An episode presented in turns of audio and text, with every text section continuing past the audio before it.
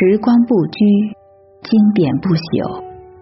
大家的小文章，手边的短经典，与大师同行，品纸上春秋。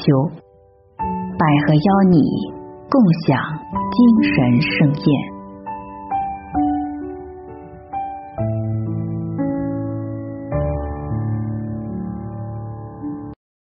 今天为您带来的是日本著名导演。黑泽明的一篇文章《童年洗澡盆》。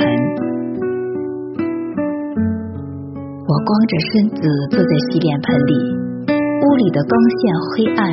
我坐在洗脸盆里洗澡，两手抓着盆沿摇晃。洗脸盆放在洗澡间的地板正中间，被我摇得直晃荡，洗澡水噼啪作响。我这么干，大概颇感有趣吧。我拼命的摇着脸盆，结果一下子就把盆掀翻了。直到今天，我还记得刹那之间那莫名其妙和意料不到的冲击感。光着身子倒在地板上，颇感光滑的舒畅感觉，以及跌倒时仰头望到棚顶上吊着的一个很亮很亮的东西。从我记事时起。我就常常回想起这件事，不过因为这倒也算不了什么大事，所以长大之后我一直没给谁说。我想，大概是过了二十岁之后吧。我问起母亲，为什么这桩事我记得这么清楚？母亲仿佛吃了一惊似的盯着我，然后说：“那是我一岁的时候。”因为祖父做法的事而回秋田老家时发生的。他说：“我记忆中的那间有地板的灰暗屋子，就是老家的厨房兼洗澡间。母亲想把我放进洗澡桶，她自己要到隔壁的房间里去脱衣服，所以只好先把脱光衣服的我放进了倒好热水的洗脸盆里。她正脱衣服的时候，突然听到我哇的一声。”急忙跑进洗澡间一看，原来盆翻了，我正仰面朝天大哭呢。母亲说，头顶上非常亮的东西是当时掉在洗澡间的煤油灯。说起这件事的时候，我已经身高一米八，体重七十公斤了。忽然问起这起事，他感到非常奇怪，注视我良久。一岁时在洗脸盆里洗澡这件事是我最早的记忆。当然，在这之前的事是不可能记得的。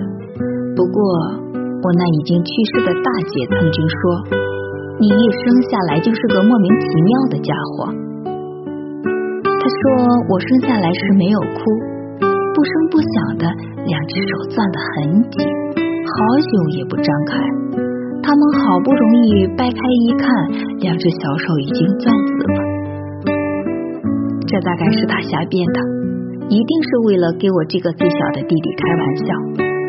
可是，一岁以后，也就是幼儿时代的事，现在想起来，就像焦点模糊的几段很短的影片一样，很不清晰了。而且，都是伏在妈妈背上看到的一些事。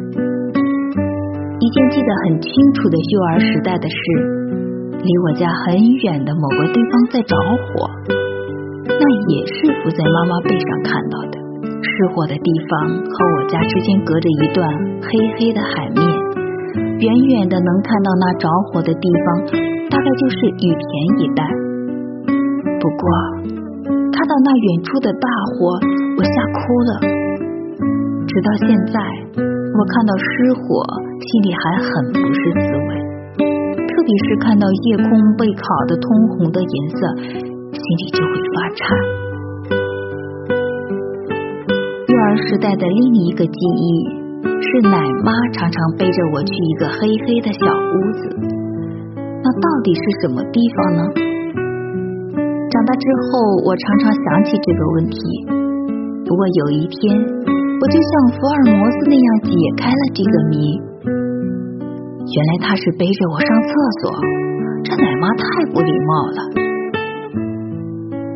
后来奶妈来看我，她仰着脸望着身高一米八、体重七十公斤的我说：“孩子啊，你长这么大了。”当她抱着我的双膝高兴的抽泣的时候，我没有一丝责备他不礼貌的心情。对于这一位突然出现在我眼前的老太太，我很感动。却又一时毫无印象，茫然着低头看着他。